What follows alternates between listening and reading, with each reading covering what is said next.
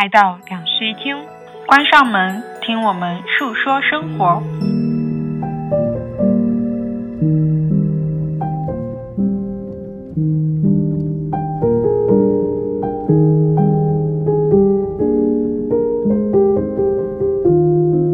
家好，欢迎来到新西两室一厅，我是陈一日，我是 Sunny。我们现在人在成都录这一期播客，所以大家能听到我们的音质很不一样，因为我们终于第一次用上了录音室。对，感谢金鱼赫兹。然后大家可以期待一下，我们还在这个录音室里面跟他们录了一期串台，嗯应该会在五月份的时候放出。嗯嗯，好，这一期呢主题很明确，就是我们做这个播客两周年了。我觉得我其实是一个有那种系列感非常明确的人，嗯所以在一些标题上，我就想要给他们一些连贯性。大家应该也能看出来，如果说是长期关注我们的听众，嗯比如说如果是一个系列的话，我就会想说，它前面它标题里面会有几个字是重复的，像我们之前那个坦诚情绪那个，就是前面都是承认吧。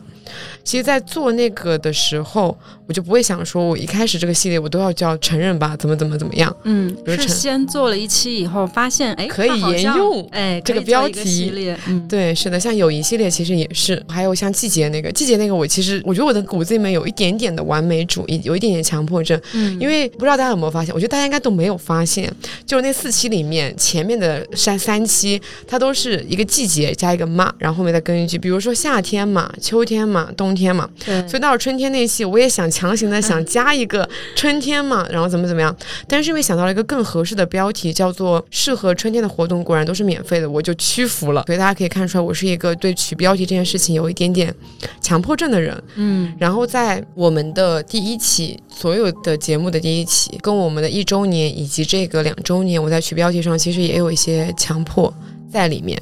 我们的第一期叫做“录播课是一个克服羞耻的过程”，大概叫这个名字吧。嗯，然后我们的一周年叫做，哎，叫做什么来着？我们克服羞耻了吗？哦，对对对，是一个 uncle，就是说录录播课一周年，我们克服羞耻了吗？对，然后这一期我们叫做录播课两周年，我们决定跑路了。嗯嗯，我当时想到这个标题的时候，我觉得哇，我真是个天才太才精。彩了。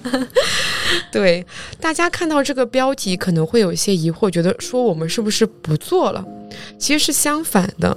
呃，我觉得这个跑路对于我来说是有几层意义的。当然不是说我要在两室一厅离开了，而是说，呃，我大家都知道我离开上海了，就是有一种跑路的感觉。还有一个跑路，其实就是因为我们的一个状态开始变得不固定，我们现在就是在世界范围内流浪的无业游民。嗯对所以这就是一个对于我来说的一个跑路，它是嗯真的物理意义上的跑路。我们把原来的两室一厅变成了一个世界范围内的不固定的房子。对，是的，对。而这么一说，其实，嗯，很多新的听众不知道，我们之所以叫两室一厅，是因为我们最早开始做这个号的时候，真的是室友，我们就住在两室一厅里面。对。然后一开始的时候，桑尼跟我说，我们要不做个播客吧？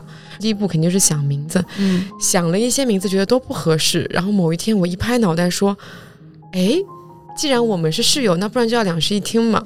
啊、然后我说可以把听改成那个听，”对，但是现在我发现很多人还是会习惯性的把我们那个两室一厅的厅，写成对两原室一厅，因为它那个搜索太智能了，就是还是会自自动的把那个跳出来。嗯对，因为那天就是有新的听众在我们新的节目里面，就是说两位主播听起来是关系非常非常的好朋友。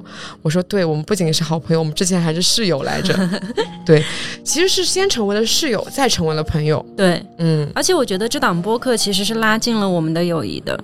对，因为我们不得不进行大量的交流，且每周固定的交流。对，到了两周年，解释完了“跑路”这个词，下一个就要解释一下，为什么都两周年了，我们还没有群跟周边？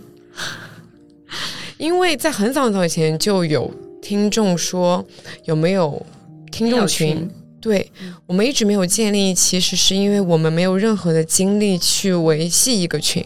然后在我们看来，我们建了群的话，我们就是需要去运营它、去维系它的。对对，但是现在不一样了，现在我们俩都是无业游民了，所以我觉得这个群应该要出现了。其实我们有在去年的时候就计划过这件事情，但是呢，一直想选一个具体的节点去实现它。最后我们讨论出来最合适的时间节点，其实就是在两周年的时候。不仅是给我们自己一个交代，感觉也需要给大家一个交代。嗯，我们接下来会在我们的公告和这一期的 show notes 里面放我们的二维码。然后大家可以先扫描二维码进群，然后呢，这个二维码它虽然只能容纳两百人去扫描进群，后面满了的话之后呢，我们会把我和陈一日的这个企业微信号那个二维码再释放出来，然后大家可以去添加我们的企业微信号，我们会把你们拉到那个群里去。其实关于这一步，我还挺就是有一些期待，又有一些害怕。你害怕什么？就是人生中终于要有一次粉丝群了的感觉。哦，我本来就有粉丝群的。哦，那我没有这种所谓的，就是这种跟粉丝在一个社交软件上面变成一个群群，因为群这个概念原来可能就是部落。部落就会有一种群聚的概念，对。现在他突然要跟大家成为一个部落的兄弟姐妹了，还是有点紧张。我在很多年前就建立了一个，就是在微信建立了一个我的微博粉丝群。当时的名字是叫桃子的幼儿园，然后那个微微信群呢，本来是干嘛呢？本来是想做一个读书群的，就是想让大家督促一下自己读书。结果后来这个群的方向变偏了，就变成了大家在里面安利各种好好用的东西，然后很多人也成为了朋友，甚至还有一些人就是线下网友面基，他们也是。会在那个微呃微博私信里面告诉我说我和那个谁谁谁见面了，然后我还经过这个添加到了几个网友吧，关注我很多年的网友，甚至在前一阵子也线下会面了，我就觉得是很奇妙的缘分。对，所以有了群之后，我们可能下一步就会有一些线下活动，嗯，希望如此吧。到时候不要我们办线下活动没有人来参加，就想哭了。嗯，然后我们建了微信群以后，我们两个都会在里面跟大家分享我们的一些日常，嗯，一些好物，然后也会跟大家讲讲我们的静态啊之类。当然，即使我们不在，大家也可以畅所欲言在里面聊天。对，对，是的。好，那么第二件事情就是周边，我们在一周年的时候信誓旦旦的说，我们的周边一定会在一周年到两周年之间做出来。当然。看到现在这个结果就是没做出来，对对，并且我们在一周年的那个里面虽然还没有做，但是信誓旦旦抽了个奖。嗯，现在因为没有做，所以到那个奖还没有抽。嗯，但是坏消息是当然还没有做出来了，好消息就是我们把居终于就是在经过几个变化以后，把要做的东西确定了下来，嗯，并且已经可能百分之五十的进度。对，有推了一些进度了。对，然后具体的周边到时候也会在群里面跟大家分享的。嗯嗯，因为做产品对于我们来说，其实也算是一个人生新体验。其实我之前是做过产品的。OK，那对于我来说是一个人生新体验，所以其实还是蛮难往前推进的，各种细节都有我意想不到的困难。嗯，其实我觉得做产品这件事情还是蛮费心力，对的。所以我觉得之后如果说我们再做一些周边，会希望有一些志同道合的品牌，然后来跟我们做联名。这样子我们只需要提供概念部分，其他部分可以由品牌方去完成。嗯嗯。下一件比较重要的事情就是，可能已经有一些听众发现了，我们开了一个新的播客，嗯，叫做周休巴士。虽然它现在什么都没有更。但是我们已经偷偷的把这个号建好了。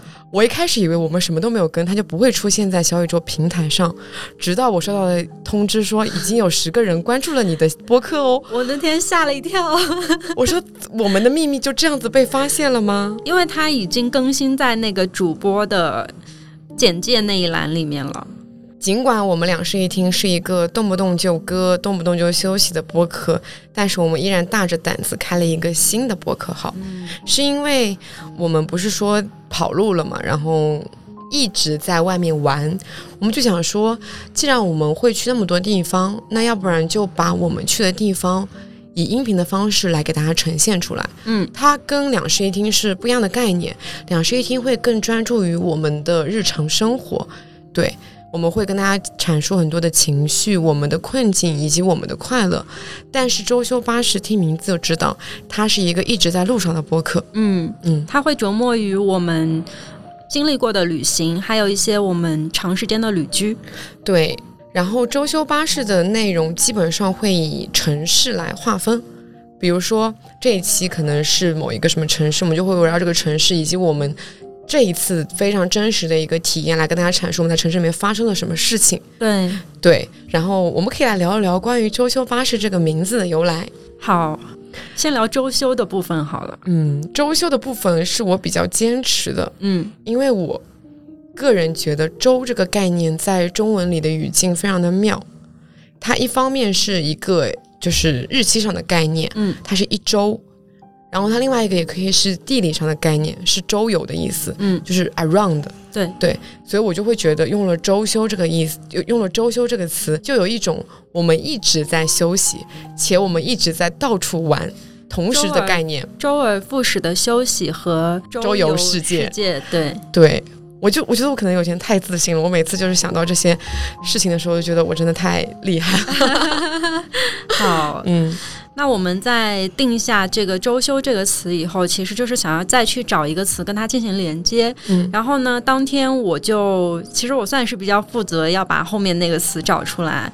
那天我们两个就在微信上面进行了非常多的词语交谈，乱打词语。对，乱打词语，从食物一直打到我们还打到了一些什么奇怪的东西啊？反正都是奇怪的东西。嗯、还有一些什么天文名词之类的。对对，什么彗星，对对对对对，然后后来来终于打到了交通方式，这个时候我说了一个巴士，然后我们哎，觉就是得不错。然后我来成都以后，因为经常在打那个巴士德版的那个巴士，嗯，然后我现在打周休巴士，它自动出来的是、啊德版是吗？没有，它出来的就是周休巴士，不再是那个交通工具的巴士了。成都那个巴士，对，我觉得那个啊，突然好像也蛮有意思的，就是一边周休一边觉得很舒服，因为巴士在成都的语境里面就是很舒服嘛。但是这个名字就有点过于成都了，啊，对对对，对我们只是因为刚好在成都，嗯。对，然后其实巴士这个词对于我来说意义也蛮不一样的，因为我是一个非常喜欢，我以前是一个非常喜欢收集票根的人，而且票根呢其实就是存在于各个城市里面的公交车上面会比较多。嗯然后在欧洲、欧美的地方的话是巴士会多一些。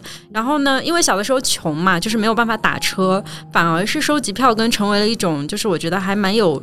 仪式感的一个行为，所以我现在的那个家里面还存留了一个盒子，这个盒子里面有我很多在世界各地留存的巴士票根，所以本身巴士对我来说就是一个意义蛮不一样的东西。就甚至是到现在，我们可能有钱打车了，我还会刻意到某一个城市去乘一下公交车或者是巴士。我希望通过这个东西能够感受一下不太一样的那所城市。嗯，对。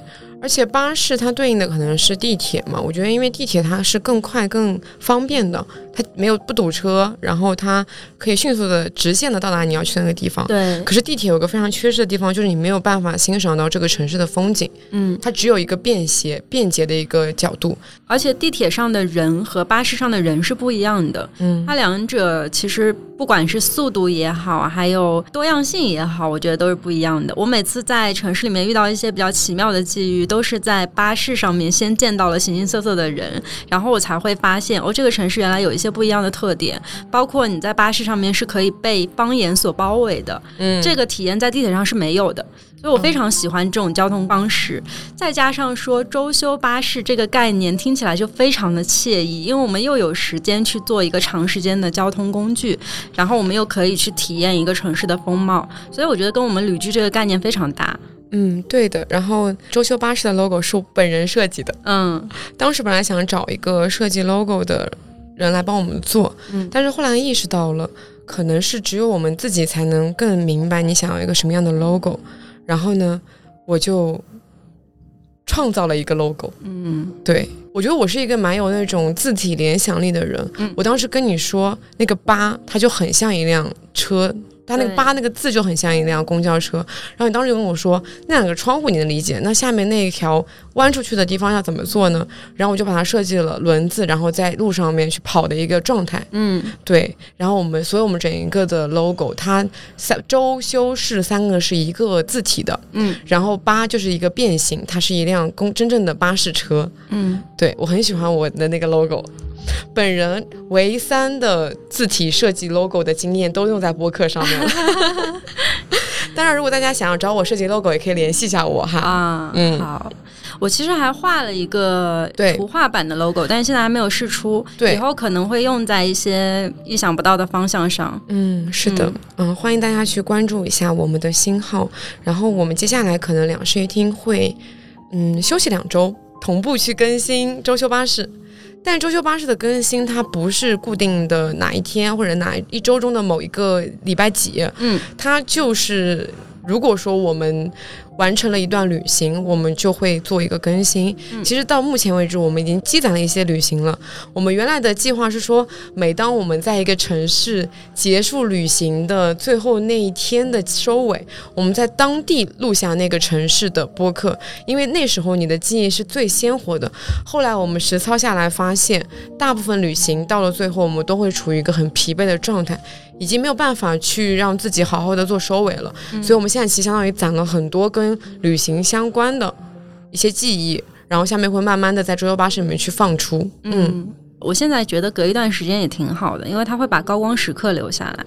就是当啊我们、比如说最近我在回忆老挝跟朋友们说起这段旅行的时候，我总是会想起其中的一两个片段，然后会把这个片段告诉他们。我觉得可能久远的记忆会比当下鲜活的记忆要更加提炼的浓厚一些。我觉得是不一样的体验吧。如果说你在当下录的话，其实你能记得更多的细节，很多细节在你旅行结束以后，它可能会被下一段旅行所覆盖掉了。嗯对，所以你就可能已经回忆不起来那些细节了。嗯关于周休巴士呢，因为是旅行相关的，所以我们还会做更多方向的尝试，比如说图文，比如说视频，嗯，但这些都算是一个计划。对，嗯，具体的话，我们之后也可能会在群里面跟大家去分享。嗯嗯。好，那么重要的事情我们都放在最前面去讲完了，下面我们就来聊一些没那么重要的事情吧。开始正题了。从一周年到两周年，你有什么变化吗？其实你说别的变化还真的没有，但是会有一个很明显的感觉，就是我们在选题上面和在做一些情感类选题的时候讲的话会有一点重复，哦，对，对，然后这个时候就会觉得自己有一点点疲劳，嗯，嗯。你这么说，是的，就是我每次在讲完一段话之后，我会想说，我之前是不是已经讲过类似的话？对我也会有这种感觉。对，但是我不知道，我觉得我好像很多时候听众比我们记得还要清楚。是的，我自己已经不太记得我到底在哪里讲过这段话了，但是听众会就是给我摘出一个时间节点，跟我说这个在某一某某一期里面讲过了。对，其实这是没有办法避免的。你做播客越久，你的故事、你的一些经历，它就会越被重复的去提出来。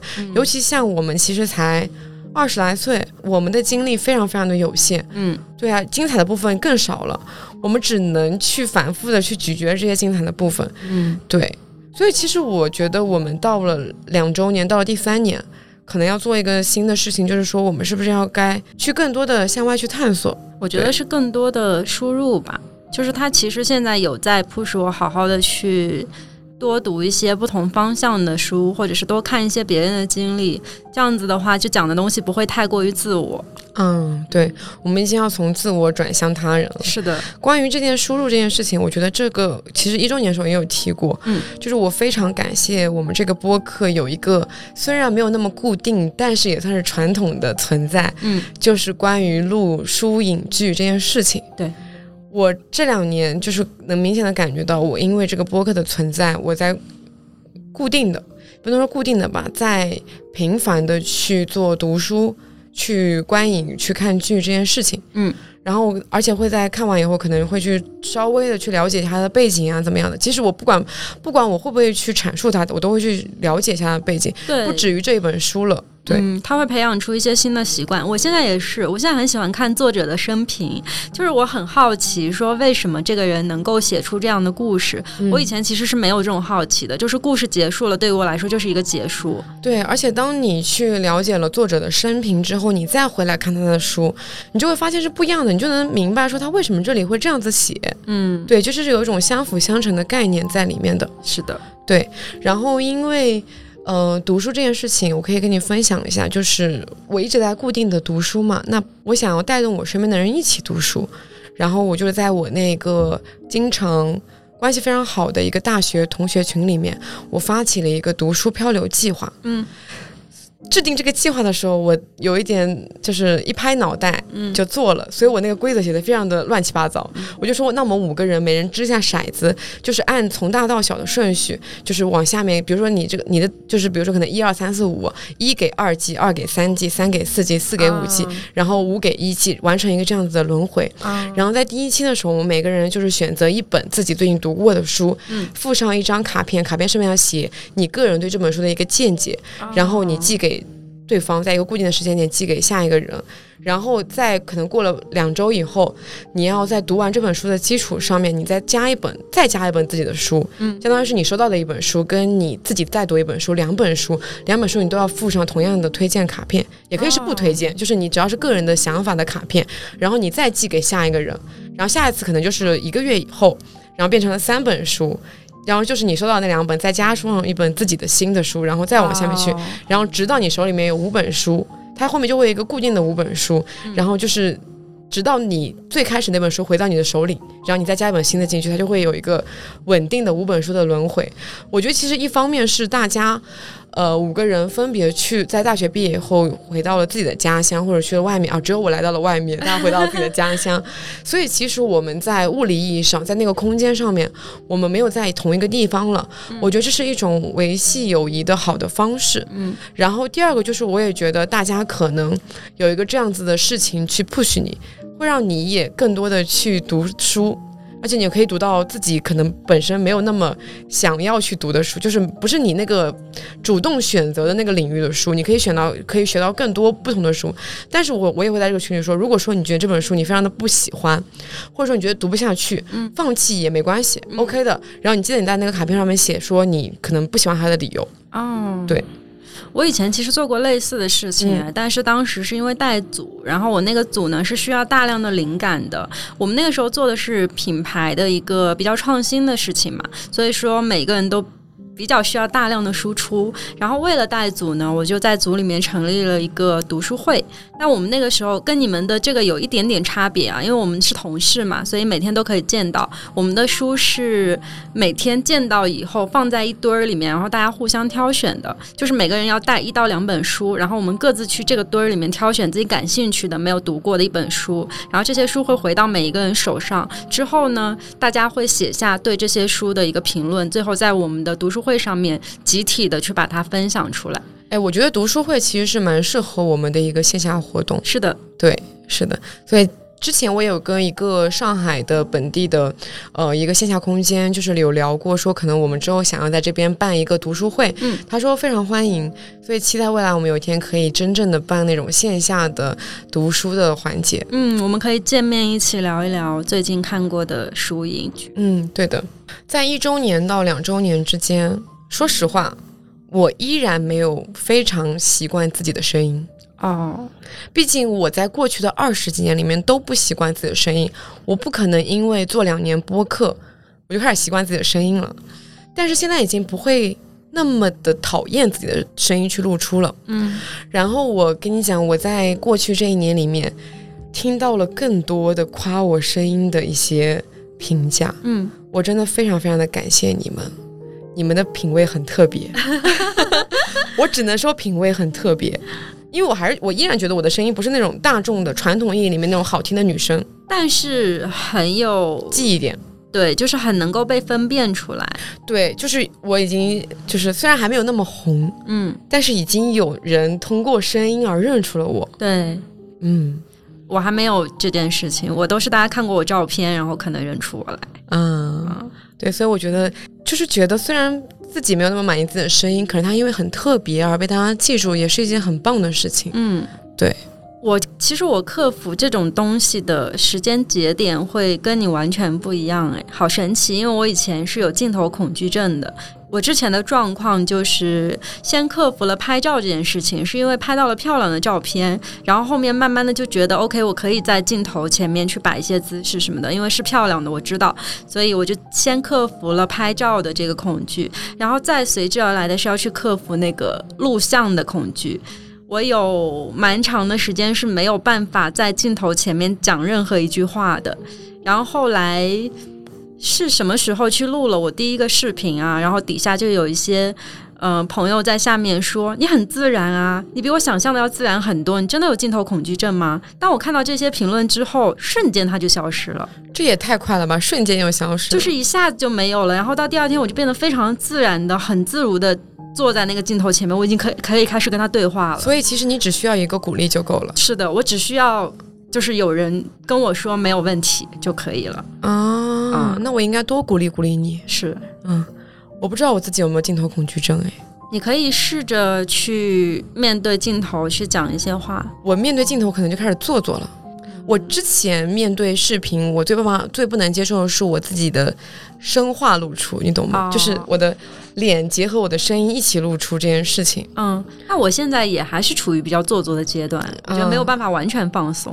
嗯，如果说哪一天我们一起在视频里面出镜了，然后你们发现我很做作。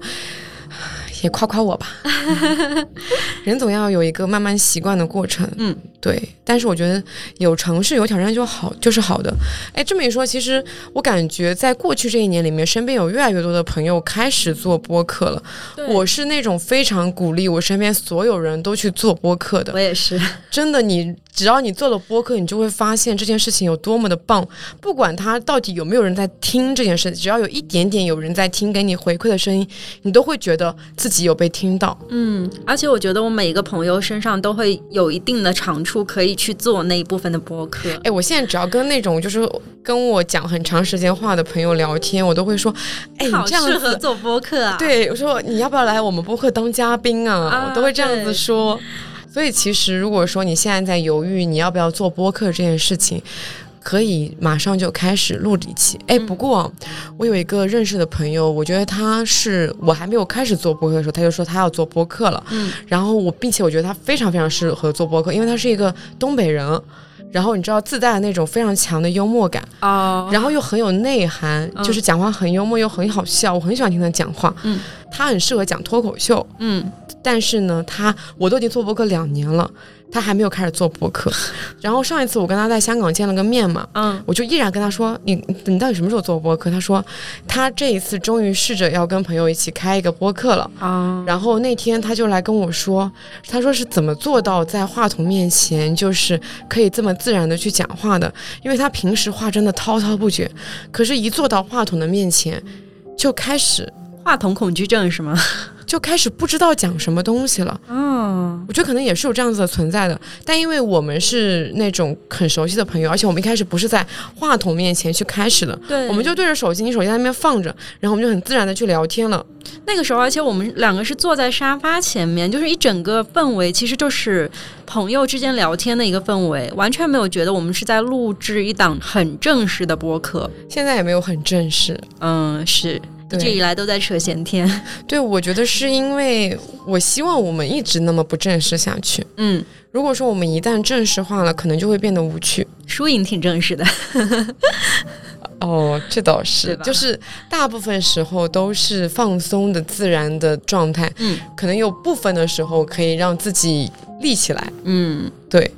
哎，说到这儿，其实我们在一周年的时候有说，非常信誓旦旦说我们选题一点都不匮乏。我刚才其实有讲到这件事情，就是选题变困难了。对，就一到二周年的这个历年里面，确实选题有那么一点点困难了。所以其实还蛮欢迎大家时不时的给我们来贡献一些选题，想说听我们聊什么。嗯嗯，对，其实有的时候我们会在评论区汲取到一些灵感。对的。大家一百个人的想法总比我们两个人的想法多，嗯，对。而且其实我有的时候会在评论区看到一些非常独特的角度，就是比如说，当我们再去谈论爱情的时候，有一些人会从性别的视角再去重新审视这件事情。这个时候我就会想说，其实我们也可以另外开一个角度，再重新去聊一下我们曾经聊过的这个话题。嗯嗯，就是会出现这种碰撞的东西，我们还蛮希望大家能够多多发表可能跟我们不一样的意见，或者是嗯，你们对于这个题的看法之类的。我们是非常乐意去接受一些友善的评价的，是的。但是在过去这一年里面，我们可能偶尔也会收到一些非常强烈的否定的声音。其实还是有一些人在用比较不友善的态度在评论的。对，我觉得一方面是挺断章取义的，就我的某一句话就觉得我这样子非常的不正确，然后就开始反驳我，然后还有就是可能会上升到性别意识。嗯，其实我看到的更多不友善的评论啊，通常是在年龄上攻击我们。嗯，很多人都会说你们太年轻、太小了，没有经历过社会的毒打，然后你们懂个屁，大概就是这种。反正我每次看到都觉得挺生气的，因为一方面我自己其实不是很想用年龄去衡量事情，所以我们两个不太在播客里面讲我们的年纪。首先，我们没有。就是没有在这件事情上面，我们自己没有很重点的去讲。然后其次呢，我们在分享很多事情的时候，其实我们也都有加那个后缀，就是说这仅仅是我们的观点。如果大家有不同的观点，我们当然欢迎大家一起讨论。但是真的会有许多人像那种，就是我生活里那种讨厌的亲戚，你知道吧？就是他会来跟你讲说，你现在还只是个小孩，你观念一定会变，你现在想法都是错的。嗯，我特别不喜欢这样的声音。对，其实我们刚刚就讲到了，说我们非常乐于去接受不同的声音。对，但是那个不同的声音，你的前提是你需要和和气气的，我们一起放在台面上来讨论这件事情。对对对，其实有很多很有礼貌的人有在跟我们发表不同的观点，我真的都觉得很好，我甚至会跟他说，希望你能够展开讲讲，因为我很感兴趣。因为我们两个人讲的出来的东西都是非常主观跟片面的。嗯，对，所以其实不代表他能覆盖到所有人的一样的想法。而且刚才也讲到了，说其实我们都没有说强硬的想要去用我们的观点去说服对方，嗯，我们只是在分享我们自己的观点。那么其实你和善的提出来，我们是可以讨论的，嗯，但是你就直接开始反驳我们，不管我我是多么大的一个号，我都没有办法接受你直接无差别的攻击我们。对你如果不爱听，你可以直接走，因为现在其实收到一些评价，一开始我可能还会说，哎呦，那我不要，我不然。阴阳怪气回去，我现在已经觉得无所谓了。我还是会阴阳怪气，你爱怎么样就怎么样吧，我就无视你了。啊，就是我觉得这样子可能让我自己更快乐一点。因为我是这样子的，就是你让我心里难受，那我也要让你难受一下。我希望我们能保持这样乐观的态度，一直做下去，互相勉励。但是我通常其实看到这种攻击的评论，有的时候还挺开心的，会跟说明我们红了，是吗？对对对，我会觉得哎，真好，就是有这么多人愿意给我们评论，那个时候挺开心的，就不会觉得不高兴，但是会有一点不舒服。其实我在嗯之前我不是有一期独白吗？我之前在那期独白里面就是讲了我自己经历的事情，之后一直到现在都有源源不断的人在底下给我留言，就是他们有的时候会讲他们生活里遇到的类似的事情，然后也有一些人是因为可能情感触动到，所以反复的去听了那一期，然后会持续性的给我留言。讲老实话，我每次再去翻那个。翻那一期的留言的时候，我都会被感动到，甚至有的时候会哭，因为觉得我的情绪有被接收到，然后也有很多人在分享他们自己内心比较深处的这种情绪。其实这个是蛮难能可贵的，因为像我们之前在微博什么之类的，其实不会分享这么隐秘的事情，然后我们就不会去接收到一个很共情的状况。嗯，所以我在那一期里面收到的评论，就是至今为止，当我有的时候陷入一个很难过的境地的时候，我可以回去翻一翻，就大家就是我的安慰剂。嗯，其实我们过往的很多的节目都会有陆陆续续有新的留言进去，嗯，然后也会收到很多听众说，这已经是他第几次去听那一期节目了。对，那一期节目给了他很大的治愈，很给了他很大的力量。嗯，我觉得我们是欣慰的。这是做播客给我一个非常大的动力的原因。嗯，就你知道你自己的话，其实你说出来是并没有这个想法的，可是因为你的一句话可能会推动他去做某个选择，给到他一些生活中的动力。嗯，我觉得这件事情非常棒，而且其实他们也在推动着我们做选择。嗯，对的。然后还有就是讲到，其实有时候我还会收到一些。评论是说我的，然后我就会跟你抱怨，然后你就会帮我去骂他。我觉得有时候听众他没办法，我觉得他我我其实不理解他们，他们总觉得他们比我更了解你，对，或者比你更了解我，他们好像就就是很匪夷所思，这个想法就是在擅自判断我们的友情。可是我们的友情应该是我们作为当事人更加的明白啊。其实我也不是很理解，为什么就能够从 只言片语当中去分析出现实生活当中是个什么样的人，还挺奇怪的。因为有很多评论确实是非常的断章取义，就是他只听了一段，然后他就觉得，哎，你这个人怎么这样这样这样，然后他还一定要说出来。嗯嗯。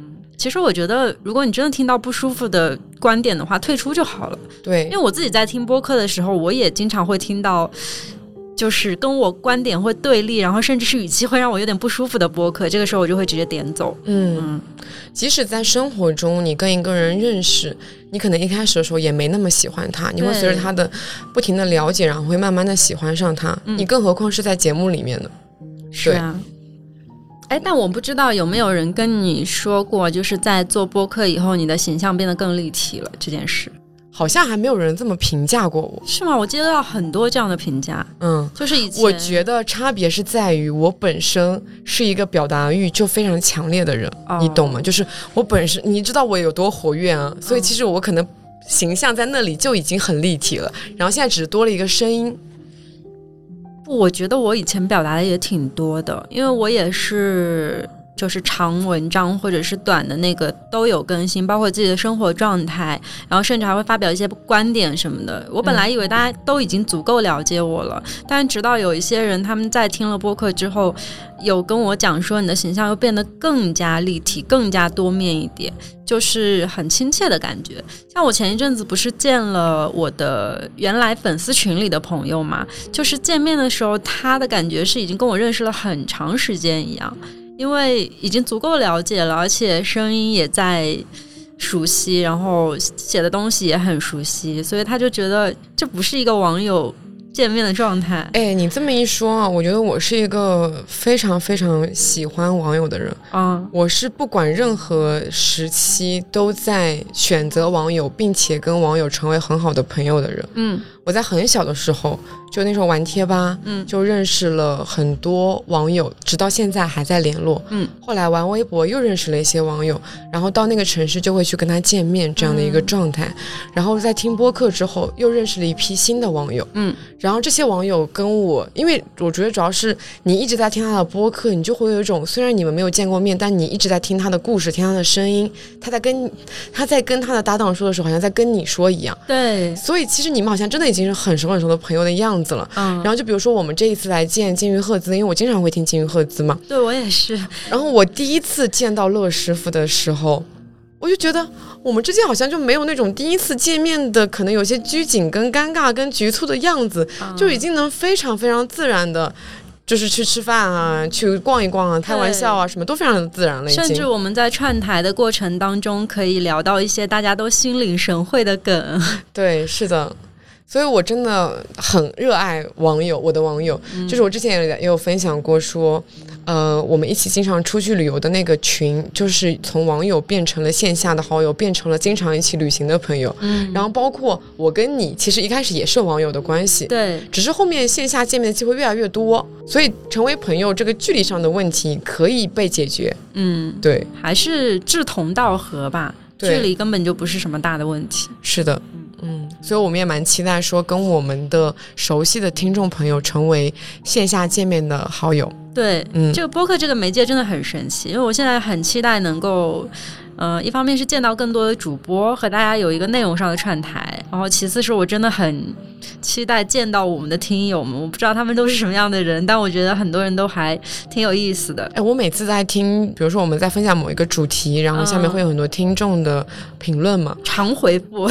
我都觉得他们的经历比我们有意思多了。对啊，就是很多人都是那种就是非常会玩，或者是在某一个领域已经有了很高的成就的那样的人。是的。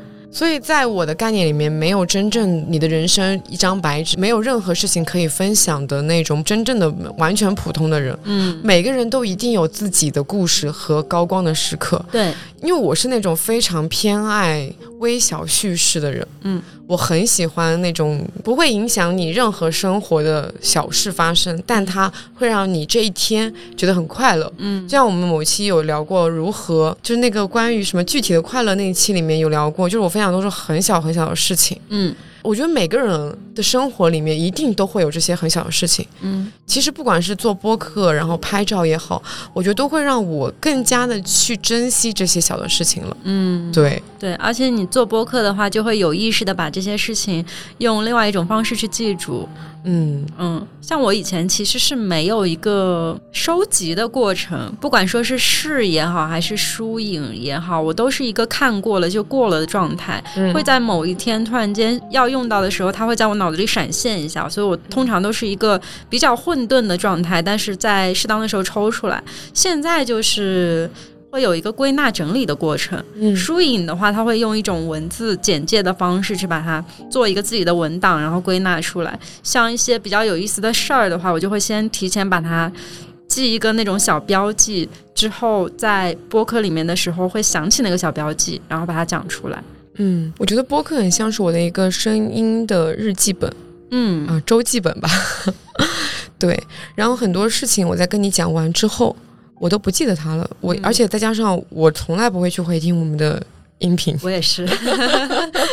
所以其实我完全不记得我在某一期里面到底讲了什么东西。嗯对，但是我觉得若干年以后，我们可能再回头去听某一段音频，一定会觉得当时的自己怎么这么的幼稚，嗯，可是也一定会觉得幸好当时录下来了。是的。对，我其实还蛮期待，就是未来可能五年、十年跟现在观点对冲的一个状态一定会有变化的。我们到时候可以录一期那种，就是把五年前的音频拿出来，然后去跟五年前的自己辩论的一期，感觉应该还是非常的羞耻，很有意思啊！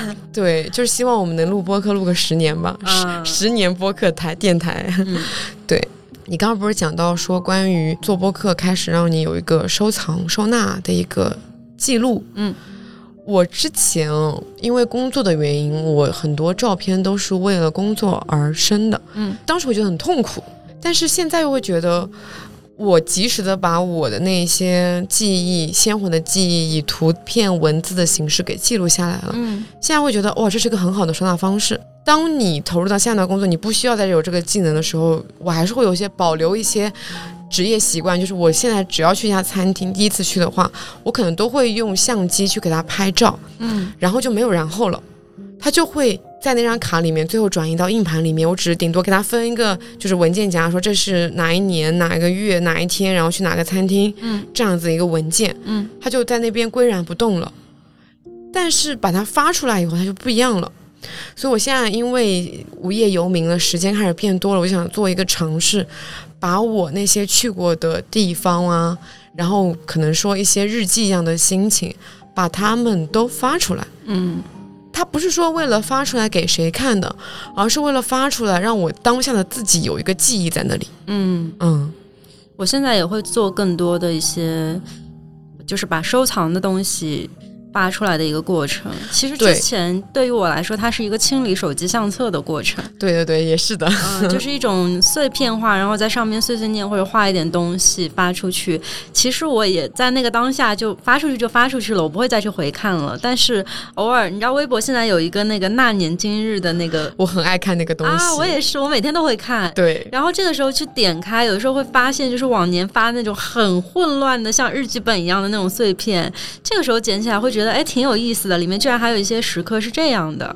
对，是的，嗯嗯，我其实还蛮喜欢回看我自己发的东西，就是不管是文字还是图片上，我都蛮喜欢回看的。是及时的吗？就是就是你昨天发了，今天会无限回看吗？那倒也不至于。哦，嗯，我就是喜欢看那种已经时隔一两年，然后我不记得了的东西，像那种记忆再次鲜活。了起来。对对对，近期发的我是不会回看的。嗯，像我昨天就发了那个，我很久很久没有就是给餐厅，然后单独的发出来，再给他嗯写一个评价这样的事情了。嗯，我已经很久没有做过了。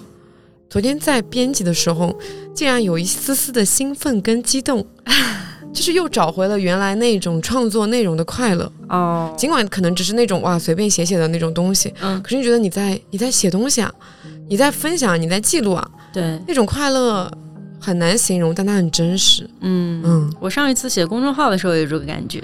对，就是现在我觉得时间多就应该多做一些这样子的事情。嗯，总的来说，我觉得我们两周年没什么进步。好客观啊，我都没办法反驳。我其实很想反驳一下的，但是怎么想确实没什么进步。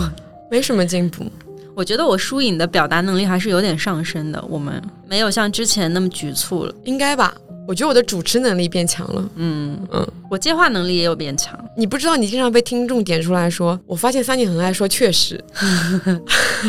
那总要复合的嘛，总有一个人得复合的。哎，我我跟你讲，我最近发现哦，就是北京人复合的方式就是说是吗？就是他是说是吗？是吗？哦，是吗？用各种不同的语气。对，就是他如果上吊的时候，就是其实是个反问，就说是吗？哦对我学不出来，就是他可以用是吗接一切，哦，我觉得特别有意思。就是他他的每每一句是吗，就是音调不一样，就让你觉得显得特别真诚，你知道吗？嗯，那在大部分地区不就是用“嗯”这个词来吗？嗯嗯嗯嗯，嗯，是吗？对你就会说确实，嗯，大家可以用是吗跟确实，嗯，完成一个对话。那你对新的一年，哎，我刚刚想问这个问题。那你对新的一年就是播客，也不局限于播客吧，就是对自己的计划有什么期待吗？嗯，我其实对两室一厅是有期待的，我比较希望。两室一厅破十万粉，哎，说到这个有一个遗憾哦，就是我们在在一周年的时候，希望二周年能破五万。现在差一点，大家努力一下。哎，我现在对着话筒小声说，大家能听到我小声说吗？我觉得语气上是能听得出来。哦，可以，那就我刚刚那个偷偷讲。对，一个是粉丝数的愿景啊，然后还有一个是，其实我比较希望能够做各种不同形式的播客节目。就刚才有说到线下，其实我挺希望能够做一些线下的类似于社团那样的活动来的。我们希望能够从一种新的、完全不同的形式里面去汲取灵感，它有可能会成为我们做节目的灵感，也有可能成为我们做其他更多事情的灵感。嗯，说起来，因为做播客以后，我觉得我更渴望去认识新的朋友，跟他们产生新的对话了。哦，对这就是新的素材是吗？啊，对对对对，活生生的素材。是的，是的，是的，对。你的朋友们知道这样我的朋友们知道啊，他们心甘情愿被我利用。啊？对我巴不得把我每一个有故事的朋友都薅来上播我们。两个最搞笑的一件事情是，之前在老挝的时候遇到了一个人，然后那个人很 很有意思。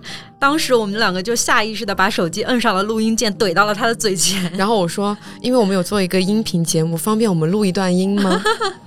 对，然后我们就录下。他的经历真的太有意思了，我们会放在周休巴士的朗勃拉邦篇里面去放放出。对对，是的，大家其实现在已经可以搜索“周休巴士”，先关注。先关注起来了。我们应该会陆陆续续去跟几篇，就我们目前感觉攒到的素材有朗勃拉邦、嗯，曼谷、普吉、香港。惠州其实也可以讲一讲，简单的讲一讲。对然后还有现在在成都，接下来我们打算去川西。嗯嗯，其实我觉得不仅是我们两个人一起的旅行嘛，假设我们做了一个分开的旅行，然后可能也可以分享我们分开旅行到底都去干了什么。嗯，对，其实就是它是一个偏边走边聊的一个节目。对，嗯我希望我们能用声音带大家去更多的地方。嗯，嗯，对。那你对三周年有什么愿景吗？哦，对啊，提问完了以后，自己就不会想着回答了，是吧？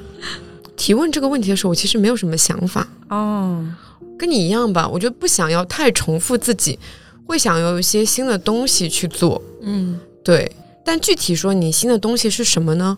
我暂时也没有答案。嗯对我，但我觉得我们新的一年可能会尝试更多的串台。到了某一个城市，如果那城市有什么我们认识的主播，就一定要把他们薅来做一次串台。是的，对，其实主要我这一年还是蛮期待做线下活动的。嗯，嗯，如果有精力的话，是的。其他的期待就是，希望我们能够多更新周休巴士吧。我以为是我刚才以为是多更新两室一厅，结果说多更新周休巴士吧。多更新周休巴士意味着我们一直在路上。啊，对其实我们对周休巴士也没有太多的期待，因为我觉得毕竟没有那么多人热爱听旅行这个东西的。对，以我们的经验来讲，说我们这个号里面跟旅行相关的话题，其实听的都不是特数据都不是特别的好。是的，但因为这是我们自己个人在坚持的事情，就像输影一样，我觉得我们的输影，因为它太不固定更新了，大家就没有那个概念，所以其实它数据也一般。嗯，但我们还是会坚持去做这样的一个事情。嗯，主要是我们想做，而不是说大家想听。我觉得我们不管怎么样，在做播客这件事情上面，其实大多数还是要听从我们自己的意见，而不是去管说市场在流行什么，大家想要听什么，而去选择做什么。嗯，对。如果是这样子的话，我觉得做播客就会变得更加的功利，功利更有束缚。对我们还是希望这件事情是我们的一块自留地。那希望我们明年可以还是以一个比较放松休闲的方式去持续这档节目。嗯，还有一个最后的最后，我想要说的就是，做播客两周年，我依然非常的感谢你。突然煽情，我有点害怕。对，因为嗯，怎么说呢？我觉得我们很多对话，它都有一点点像在做一个非常浅层的心理咨询。嗯，不管是跟你说，还是跟听众说，他其实都在说我们日常里面不会。就是你在正常的跟朋友的聚会里面，你不会去讨论到的事情。嗯，我们会对自己、对彼此做更多深度的剖析。对，然后也希望对方能给到你一些不一样的答案。嗯，这个过程对我来说非常的重要。之前其实也讲过，说在做播客之前，我从来没有思考说我为什么会成为现在的我。但是因为做播客这件事情，就是在你的帮助下。我开始更多的认识我自己，也开始更多的认识你。假设我们没有做播客，我觉得我们不会成为这么好的朋友。是的，对，只是可能只是，嗯，会一起出去玩的朋友，就不会有那么深度连接。对，但是现在我们已经成为了生命中没有办法分割的共同体。嗯，对，就是彼此都知道彼此更多的秘密。是的，这个决定依然是我过去几年里面做过的最正确的决定。就是每一次到了周年回顾，我都想要。非常感谢我自己的，你当时提出了我们一起做播客这件事情。嗯，我也是感谢自己提出了这个决定。但是我确实是从跟你的对话当中汲取到了非常非常多的力量。嗯嗯，就是能够支撑我去度过一些比较艰难时刻的力量。我们真的是不管在哪些方面都是很互补的人。对我需要一些。安静下来的更多沉思的向内的探索，但是我我可以给你带来一些更多向外的什么很更多向上的一些能量。是的，对，就是不管怎么样，我们好像都是在做互补的事情。嗯，这个播客就让我们更加的互补了。所以说，大家都可以试着跟自己的好朋友去做一档播客。嗯，对，你会成为更好的朋友的。对你可能会认识一个。更加不一样的朋友，嗯，对，好，那我们的两周年播客就录到这儿了。我们最后再提醒大家一遍，可以去扫描 show notes 里面的二维码加我们的群。如果说群加满的话，就可以加我们两个人的企业微信号，扫码加我们，然后我们会把你拉进我们的听友群里面。嗯，两周年终于有听友群了，大家快来加我们吧。好。那我们就下期哦，不对，我们要休息两周，那就是 半个月后再见。半个月我们听友群再见好了，听友群再见，然后也周休巴士再见。好，对，拜拜，拜拜。欢迎在小宇宙、喜马拉雅、汽水、网易云、苹果 Podcast 订阅两室一厅。如果你喜欢这期节目，可以在评论区与我们互动。感谢收听，晚安。Life goes like this. Yeah, life goes like this. Goes like this. 愛変わらずこの世界は愛交わす時間すらないほどらしき憶らいは少し緩めていいんじゃない timeline watch the bad news. My guy 하나니 찍은 fake news My mind 기울어대와 때문에 몸이 Night to show oh 달라를 to play storm and love it 감히 got no get for us. Good 그다 뜨나 볼때 high holiday now let's go. Lazy I'm in on G high and I'm worried on on